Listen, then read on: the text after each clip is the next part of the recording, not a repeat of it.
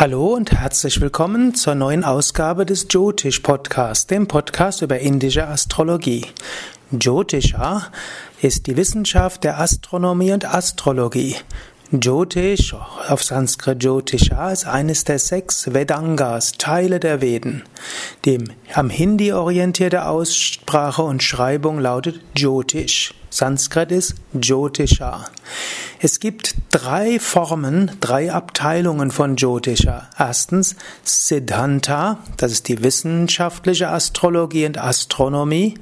Samhita, die volkstümliche Astrologie und Hora, die Horoskoperstellung. Heute möchte ich besonders sprechen über die karmische Landkarte des Lebens. Yoga ist ein Weg zur Selbsterkenntnis. Jeder beschreitet diesen Weg mit seinem ganz persönlichen Karma, was sich in unterschiedlichen Voraussetzungen, Talenten und Fähigkeiten, aber auch Problemen, Anfälligkeiten und Sorgen zeigt. Jyotisha gibt Einblick in das Karma eines Menschen und erklärt den individuellen Weg mit seinen Chancen und Aufgaben. Astronomie, Astronomie und Astrologie waren zu vedischen Zeiten integraler Bestandteil des täglichen Lebens. Kaum eine der alten Schriften verzichtet auf die Auflistung astronomischer Daten, sei es bei der Geburt eines Königs, zu Beginn einer Reise oder dem Anfang eines Projektes oder auch Geburtsdatum eines Meisters einer göttlichen Inkarnation. Die Bezeichnungen von Himmelskörpern und Konstellationen tauchen in Indien bis zum heutigen Tag in den Namen von Menschen und Plätzen auf.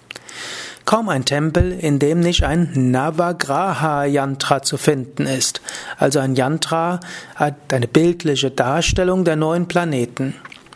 Selten ein großes Ritual, in dem nicht die Gestirne gepriesen oder durch Bewegungen simuliert werden.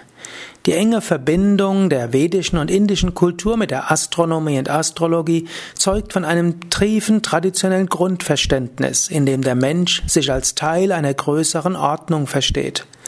Dieser größeren Ordnung auf den Grund zu gehen, ist das Anliegen der verschiedenen Disziplinen innerhalb der Veda-Tradition.